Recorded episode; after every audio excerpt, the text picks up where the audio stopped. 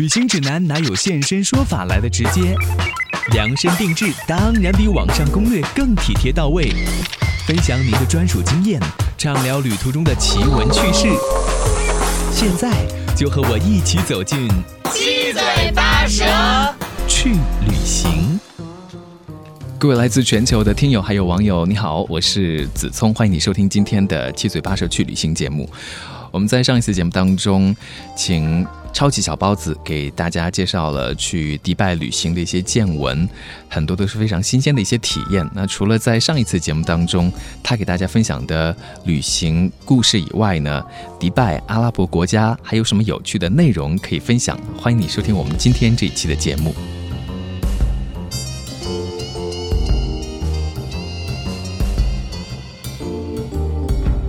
再次欢迎超级小包子来到我们节目当中。啊哈喽，大家好，我又来了。嗯，哎，你在迪拜的体验真的是太丰富了。啊，这个上期都没讲尽兴啊，今天又来继续跟大家分享一下。嗯，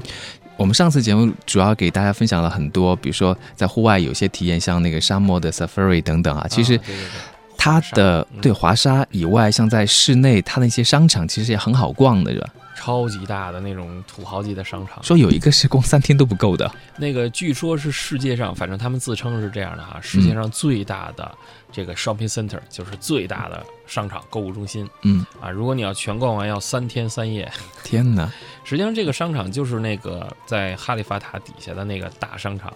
那么哈利法塔，如果你想进去的话，你首先要经过这个商场，嗯，然后就从这个商场的某一个门进去，然后。呃，我们去哈利法塔的时候，下来的时候呢，在那个商场里面逛了大概一个半小时，然后等快走的时候呢，我们又去了一趟那个商场，因为听说那个商场里面有有一架 A 三八零，就是空客 A 三八零的那个机头，你可以在那儿体验这种飞机的这种模拟驾驶的感觉。然后等我们去的时候，发现那个地方也在那个商场里，我们完全没有没有见过。就是这个商场真的，你在里边晃一个小时，一个一个半小时的样子，太短了。过几天你又去了这个商场的另外一个门进去的，都是哈利法塔，就在那儿做参照物，但是你就完全没见过那里边的东西，那里面的商店没有任何印象，嗯，就完全不是一个地方来的。哎，那我们可以跟大家来聊一聊哈，比如说在商场里面，他们还有这个世界上最大的一些室内滑雪室。对对对，那个滑雪场实际上在另外一个啊小一点的这个商场里面。那么这个商场里面呢，除了有哈利法塔之外，还有一个非常大的，它叫世界上最大的单体的水下观景墙。嗯，实际上就是一块巨大的完整的玻璃，然后能做到那么大，就是他们什么就是高大上，反正就是有钱。然后咱们一般的科技含量是做不了那么大一块单体玻璃的，因为首先玻璃受不了那么大的水压，它那块玻璃大概应该是有。几十米长，然后有大概十几米高，一块整的玻璃，中间没有任何，就是说咱们说的这种钢架结构啊，或者说中间是那种龙骨啊，什么都没有，就是一整块玻璃。所以你站在那儿就感觉一个完整的海底世界在你面前，而且那个那个地方，呃，从那儿绕过去，那块其实就在商场里，你就可以看到这个，你走来走去就可以看到，但是不能进到旁边去照相。要买票是吧？对对对，我们是买了票，能够去那个海底世界。它那个里面有个叫海底世界的地方，然后从那儿你可以买票，你可以从那儿走过去。但是那地方我觉得很坑啊，因为入口在这个墙的右侧，然后呢就是卖票的在右侧，然后入口在墙的左侧。等进去以后发现，实际上这就是一个巨大的水族箱一样的东西，然后修了一个像海底隧道的这种呃这种隧道，拱形的隧道。嗯。底下也全部都是透明的玻璃，走过去很壮观哈，但是走过去就没了，很短哈。然后你走过去就那几十米嘛，然后走到那头又发现了售票处，啊，当时就觉得有点被坑了那种感觉，就是一个水族箱，然后我就从这走过去而已，就是在在那个水族箱的那个大玻璃旁边照了个相而已，嗯，其他的都是在一个警戒线外面，大概隔着五米到十米的距离，他们只能看着，啊，就看看啊，这墙好大，但是他们不能摸那个墙，也不能在旁边照相。当然，后来我这是开个玩笑。后来我发现，人家这个票是联票，嗯，啊，没有只看水族箱的。你从水族箱出去以后，然后人家会指引你旁边那个电梯，你从商场里面上楼。那商场里还有个动物园儿，而且对海底世界野生动物园，什么企鹅什么这些东西全都有，什么鳄鱼，反正就是人家土豪给我说了，我们没有什么，我们就买什么，我们就养什么。啊，王子说了，我家没什么，我养个豹子啊，养一个养一个，后院养一只，就是这种感觉，很豪的这种感觉。就是很多动物可能对于当地人，比如说阿拉伯人来说，他们都是很少有机会可以看到的。对他们觉得很新鲜，好买一只养着。嗯 于是他们商场里就有个动物园。嗯，像那个，比如说它最大的那个室内滑雪室的话，我不知道它到底是一个什么样的规模，是真的好像非常大，还是比较小的，大家就玩一玩就好了。嗯，当时去之前呢，我是听说是这个地方是世界上最大的室内滑雪场，但是我其实对室内滑雪场并没有太多概念。呃，北京呢附近有一个我一朋友带我去过，叫乔波是吧？就是那个室内滑雪场，说是室内滑雪场，但实际上就一个雪道那么那么那么大的一个、一个很长的捅出去，然后底下是一片雪，啊，就是这样的。所以我觉得第一是很无聊，第二是有什么可玩的，就是这个地方就是去滑雪还可以，我又不太会滑雪，啊，我我就初级的嘛，菜鸟，你让我去滑雪我也不会滑。然后进去以后我会发现，就是这个地方，它一进去你就惊艳了，就整个是一个童话世界。就是大家有没有看过一部，呃，前些日子《冰雪奇缘》吗？对对对，《冰雪奇缘》就跟那个一样，里面就是什么城堡，然后树、滑梯，就好像那个冰雪公主刚刚把这儿变成这个世界一样，太奇妙了。然后刚一进去那个区叫儿童区。就是，当然，我觉得我自己童心未泯，我在里边玩的很嗨，但是旁边全是小朋友，都是到我腰那么高的小朋友在里边，就扎猛子呀，就随便玩，有雪有冰，在沙漠中心，然后他们想玩雪就可以玩雪，一年三百六十五天，随便你选哪天都可以玩，太爽了。感觉好奇妙、啊。对，咱们说北北方的一般小朋友都会说，我们都见过雪，南方的小朋友嗯看北到北方看见雪，他们会很激动什么的。人家中东小朋友天天都可以看，就是这种感觉。而且这个地方呢，它也在一个购物中心里面。就刚才说的那个叫 Dubai Mall，就是迪拜购物中心，就是在巨大的那个。然后这个在 Emirates Mall，就是酋长购物中心，嗯反正都叫这些名字吧。然后这个购物中心明显就比那个要小一些啊，我们才逛了两三个小时，可能就逛了一遍哈，然后就很小的一个。相对来来说，然后这个地方隔着一个大玻璃，外面就是购物中心，所以当时我的相机是因为已经哈气给给接住了哈。其实我要想，如果我要能在那个玻璃的正中间去拍一张照片，这个片子一定是非常好看的，因为左边是一个很冷的光，就是白色的世界，当然它打那些光，比如说紫色呀、蓝色，都是那种冷色调的那种光线，然后右边是一个非常暖的一个。那种灯光的一个 shopping mall，然后旁边有吃饭的，然后逛街的，就是那种店铺，它一定是一个非常对比强烈的感觉。当然，我从大玻璃里面往外看，就感觉好像是卖火柴的小女孩，然后里面就很暖，我们就在外边，当然我们都穿羽绒服了，就那种感觉，就是特别特别冷，然后就强烈的对比。然后最关键的是，我们呃刚一进去的那一部分，外面就是个餐厅。人家餐厅就把这个地方作为背景墙，然后旁边全是吃饭的，嗯，所以我们在这玩，外边人就好像，看雪景一样就在看我，嗯所以在那儿吃饭也是个很好玩的体验。就是我可以不去玩雪，因为毕竟要门票嘛，但是我可以在这吃顿饭，然后看个雪景，就是那种感觉。它大到已经让你感觉不到是在室内了。如果你不抬头去看到一个屋顶的话，因为大概有，呃，目测大概有。七八层楼高，反正是肯定有的，就是让你感觉不到那种空间的压抑感了，已经是一个完整的雪山城堡，然后旁边是滑梯，然后再往里走才是所谓的专业的滑道。人家那个滑道不是说一一个直上直下这种简单的就完了，他那滑道有直上直下的，然后有带弯的，然后还有一个带悬崖的大拐弯的那种，就是初级道、中级道、高级道，设计的就经常特别好哈。对对对对，嗯，哎，其实有时候我觉得，就是说我们在看一些资料或者看一些宣传图册、影像的时候，觉得没有太多实际的体验。那你去了之后，嗯。呃，那种感受是完全不同。对对对，就是你真正身处这种冰天雪地的世界，感觉是完全不一样的哈。嗯，然后，而且它那个就是说，就算我，呃当然我们最后也没滑哈。哦，你没滑，最后我因为我不太会滑雪，而且租那个滑雪板要单单独要穿那个装备啊，还要穿鞋，然后还要自己拿着板子。我要因为我拍照哈对我要因为要拍照嘛，所以我就干脆就放弃了。嗯，当时其实也是带了板子上去的。我是带了板子，然后坐的那个他那个叫就是那个那个那个缆车嘛，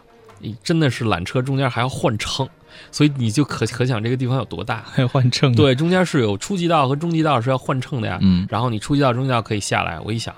我先上高级道看看，然后就坐到高级道上，上去以后一看那坡，我说还是坐缆车下来好了。所以就特别丢人的坐缆车又下来了。嗯，但是上去照了几张相，然后呢，它这个地方就算你不滑雪，也有很多可玩的，有那种大雪球，就是这个我知道新西兰人新西兰人发明的那个就是叫叫 Zorb，就是中间儿呃中空中间是有空气的，然后里面是一个小球，外面是一个大球，人在里面的小球里面。然后它就是变成了雪球嘛，就从一个雪坡上咵给你滚下去，都是那种小朋友，人家都是两三岁、三四岁就敢往里跳。我也是很大，完了但是也塞进去了，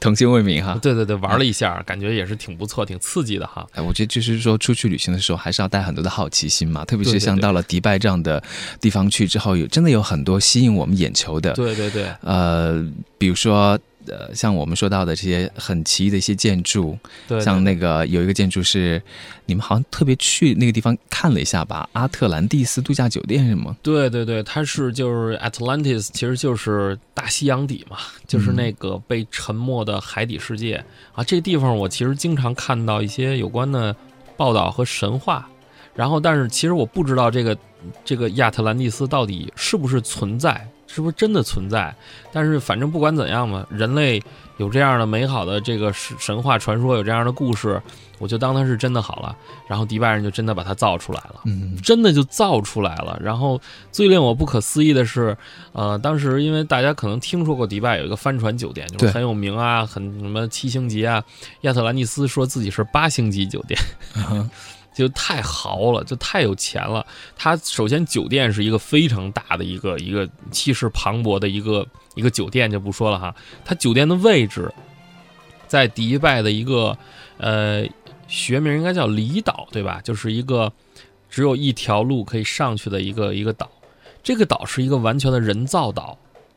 然后它的名字叫棕榈岛。嗯，我当时想的是棕榈岛，第一个直观印象就是这个岛上虽然可能是人造，大概就是填海造出来的嘛，可能上面种的全是棕榈树啊，这样有这种土土豪啊住在居民区。后来直到我打开了 Google Map，就是那个地图，我一看这个岛的形状是跟棕榈树一模一样的一个人造岛。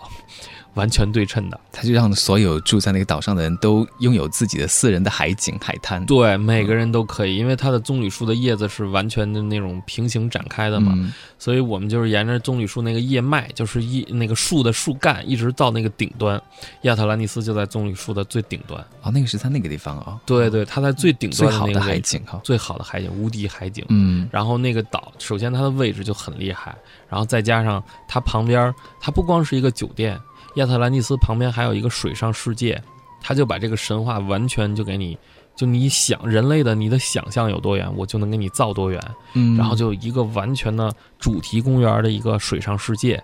当然了，如果你冬天去的话，水还是有一点凉。那块属于很热的地方哈，冬天去的话，水的水温大概在二十度、二十多度，嗯，对咱们亚洲人来讲还是有一些凉。如果夏天去的话，那个那个地方就特别特别火爆，全是人。然后呢，这个酒店里面就更豪。对对对，因为酒店里面住，我们这次是没有住啊，因为太贵了，实在是太贵了。它大概多少钱一晚呢？呃，几他那有那种特对几千人民币一晚嘛，大概有那种特别好的景观是一两万。嗯，OK，对，因为它中间呢，这个酒店我不知道它结构是怎样，但是它中间是有一个非常大的一个水族箱吧，就是刚才提到的那个，在那个那个就是呃购物中心里面有个单体最大单体的观景水的玻璃墙，那么那个呢只是占了一个单体单块面积最大而已。这个水族箱其实要从体积来讲比那个要大得多。但是它因为中间都是那些酒店的那些钢柱结构，所以呢，它就是中间就分开了。中间是一个特别完整的亚特兰蒂斯的失落城市的主题，就感觉比如说你是处在海底的，对，就是处在海底，而且它做的非常棒，就是你能人类想象到的，迪斯尼电影里看到的科幻世界里边你能想到的，它全给你做出来了。嗯。一个沉船，然后废墟，就是那种过去的那种宫殿式的希腊式古希腊的宫殿的废墟，然后在宫殿废墟上面有沉船，然后旁边是里面人家是海底世界，养的是各种各样的鱼，什么金枪鱼啊，什么魔鬼鱼啊，然后还有鲨鱼，所以就是一个完整的生态系统。里面鱼在里面游来游去，然后人就在旁边走着。就是我们走的是公共区域，你就可以看到。还有更豪的地方是它的套房就在那个玻璃就对着这个 这个海底世界，所以你就想象你在一个海底的这种魔幻世界可以住一晚上。天呐，这个钱虽然很贵，但是还是花的很值的。对，你到哪里去找这样的体验酒店控是吧？你还是真的是应该体验一下这个地方。嗯，因为我看到过那个效果图。就是你完全可以在亚特兰蒂斯这种谜一样的，它真的是宝蓝色的那种海水世界，然后在这样的海水，你就隔着这种落地窗去去睡一晚上，整个这个房间的一面墙就是这个海底世界。就有的时候会感觉，比如说去到这样的地方，很多这些建筑美景都是超乎我们想象的，对，会觉得哇，他们怎么会做成这样子？这个地方真的是超乎人的想象了。我觉得他们真真的是把，就不光是有钱，而且他们用钱去打造了很多咱们就说意料之外的东西，非常我们意外之喜吧。对，就像他们有一句宣传口号说，迪拜是从来不给自己设限的嘛。对 对对，这确实是我去了以后真的感觉到了，不管是他们这个动物也好，建筑也好，反正不管什么东西，我们就是要盖的比别人高，嗯，我们盖的比别人更更更霸气，然后我们没有什么东西，我们就买什么东西，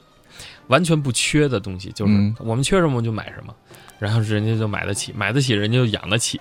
哎，那我不知道，就是比如说刚才我们讲到的都是很豪很贵的一些东西。那作为我们一般游客到那个地方去的话，就购物方面，我们可以去买些什么呢？比如它有一些什么好的一些市场啊、商场啊，呃，对，市集啊什么的。对，这个其实大家真正去那些高大上的地方，我觉得对于我们很多人来说呢，就是体验一下，就是说去。看一看，去拍拍照，然后去感受一下这种非常嗯梦幻一般的氛围就好了哈。嗯，如果想买一些回家的伴手礼呢，就是一些嗯小的纪念品，或者你想买一些这种首饰啊什么的，我给大家推荐一个小市场。那这个地方叫做黄金市场。为什么叫黄金市场？因为在这一条街很短的几百几百米的一条街上，有超过两百家的金店。全部都是卖黄金啊首饰的，而他那块的金，如果没记错的话，是二十二 K 金，哇哦，就跟咱们说的这种什么二十四 K 金，好像还是有一点区别的哈。它的含金量我不知道会怎样，但是据说二十二 K 金会比较软，嗯，软一点的金会容易打造一些。所以，嗯，咱们可能很多人从自古就听说过有一句话叫“波斯的能工巧匠”，是吧？他们就是。人家请的就是波斯的来的能工巧匠，他们打造那些金饰真的非常非常漂亮，嗯，而且手就是巧夺天工啊，很多那种就是匠心之作，非常非常好看的，而且价格也不贵。我看到你在攻略上面还说，就是有一个砍价的技巧哈，对不对？对对对，金价上面再加一点什么手工费之类的。对对对，当地人呢，呃，可能他们接触的游客也比较多，所以很多当地的市场，我跟大家推荐的黄金市场呢，实际上是当地最大也是最有名的。如果你去其他的一些市场，就是他们叫巴扎尔，就是巴扎。如果你去其他的这种市场呢，可能会遇到一些问题，就是他们要价非常的，就是。脑洞大开吧，感觉就是，因为我记得我第一次去的那个叫就是一个小的市场，然后当时那个人追着我，他看我是，就他看我是亚洲人，他居然用了四种语言跟我打招呼，就对对日语韩语，反正就对最后中文，然后广东话他也给你打招呼，然后就是反正赌你是哪一种，他肯定能赌着一种，最后就一看我用中文跟他回复了，然后他就便宜便宜，他们那个就是包的那种中东包的那种头巾。然后他说：“我说，哎，这个挺有意思。”他就给我包上了，就是他就你照相没关系，免费照相，他就给你包上了。然后我说：“哎，这多少钱啊？我其实我也想买一个，就毕竟还好玩嘛。”张嘴跟我要一百三、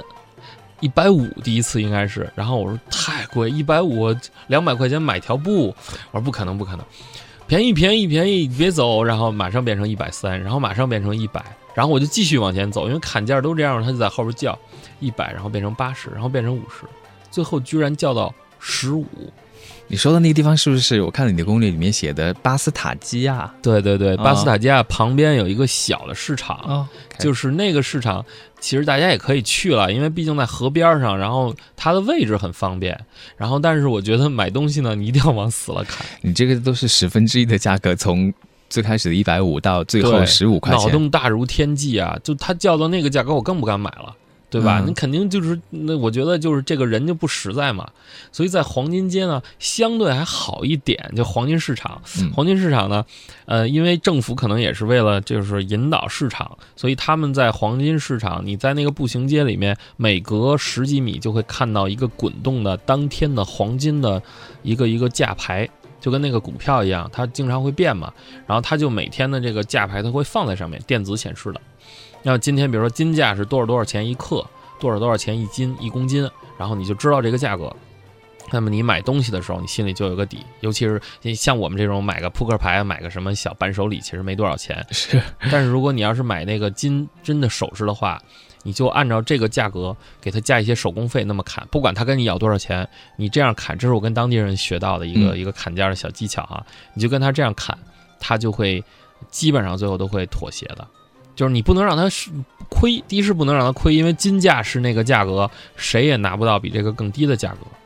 这第二，手工费，大家都是出出来赚苦力的，赚这个手工费的，对，所以你跟他要谈好这个价格，你给他把手工费的给部分给他留足，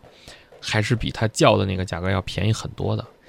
哦，买东西还是很有技巧的哈。，对对对，嗯，而且我看到就是你到那个地方去买东西的时候，有很多新奇的玩意儿，就是很多小玩意儿哈，。挺亮瞎你的眼睛哈。，对对，亮有一个古堡市场是吧？古堡市场呢是在它的这个比较高大上的一个位置，嗯然后那个地方，呃，那个古堡市场，其实我不知道大家，因为我可能消费能力不是很高哈，那里东西卖的真的很贵。就是超级贵，但是古堡市场这个地方氛围非常好，它就是一个完全古建筑，嗯然后里面现在都是一一条一条的那种市场，就是其实也是做这种手工艺品，但是波斯人做这种东西，自古以来我就从从我小时候我就听很多这种神话故事啊，什么神灯啊，然后就是在那儿你就能看到，然后我在那儿就看到了，真的就动心了。就那个阿拉丁神灯。阿拉丁神灯，而且咱们小时候我记得看的那些，呃，就是说那些书啊也好，嗯那种就是看图的那种，都是有图画的，就是那种灯长的那种扁扁的、长长的对那种，这那种灯哈，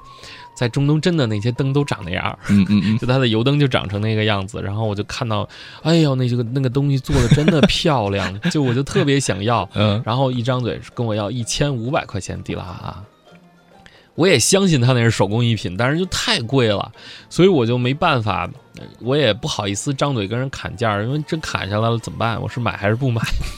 我就其实我就转身想走的时候，老板又给我打折，说给你一千两百迪拉姆，你要不你不要跟别人说，然后就怎么怎么样，还是可以。再继续往下讲的。肯定是还是可以往下讲的，嗯但是当时那因为我去那天是第二天的时候，我就去了那个古堡市场，所以我其实也没有经验。嗯，直到后来我真正去了黄金市场，我才知道那个地方最接地气的价格和最接地气的地方在哪儿。然后，同样的一个就是当时我看到的一套，应该是用银打出来的那种盘子，一套茶具是六个杯子和一个茶壶，然后还有一个盘子。那么这样的一个呃一套，当时跟我要一千两百迪拉姆，嗯，就相人人民币差不多将近两千块了吧。嗯，当时我觉得很贵，我就没有接受嘛，然后就最后还是惋惜的走掉了。然后后来我在黄金街我去买那个那个地方，因为太便宜了，所以我真的买了一盏神灯哈，回家天天擦。多少钱？呃，最后我买那盏神灯是不到一百迪拉姆，哦，可以这分大小的哈。我买的很大，我买的神灯大概很大，大概我叫神灯哈，其实因为我也不知道它叫什么，其实就是个应该是油灯吧，油壶也好，反正就是那样的一个，大概这么大吧，大概跟我的哦小臂那么、那么长的一个一个东西，大概一个那种，呃，而且是纯手工的，那还是真的很划算。很划算，最后砍到不到一百块迪拉姆，他还给我包起来，嗯然后呢。这个时候，我就在他那家小店里面，因为黄金街是这样，街面上呢一定贵，嗯，黄金黄金市场的那些旁边有很多小巷子，嗯大家如果想买便宜的东西，一定要往里走。这就跟在在中关村你要想买那种便宜的那种那种呃电电子器材一样，你要往那个楼上走。还有很多那种小店在二楼，它一楼没有店铺嘛，所以它的租租金就更便宜。它卖你的东西也很有砍价空间。然后最后我在那儿买买到的那些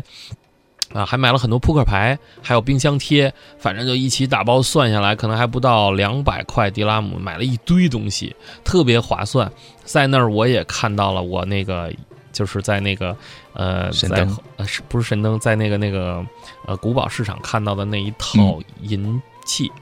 呃，当时要一千两百迪拉姆，因为我记得很清楚，它那上面镶着蓝宝石，特别特别漂亮，所以我一眼就看到了。哎，我说老板，这一套，你要是给我诚心的价格，你你给我一个合合理的实价，多少钱？老板张嘴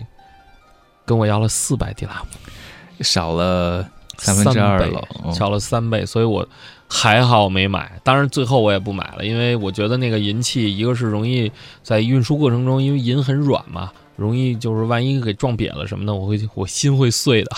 所以最后也没买哈。但是那个地方的价格大家可以看得到。不过那个古堡市场，我觉得还是很有意思的，因为那个里面的呃很多店铺，包括我去的那家店，它就叫辛巴达的秘宝，就是那种、我记得辛巴达就是跟咱们的那个呃冒险故事、一些神话故事，嗯，主人公就是辛巴达，什么七宝奇航什么那种。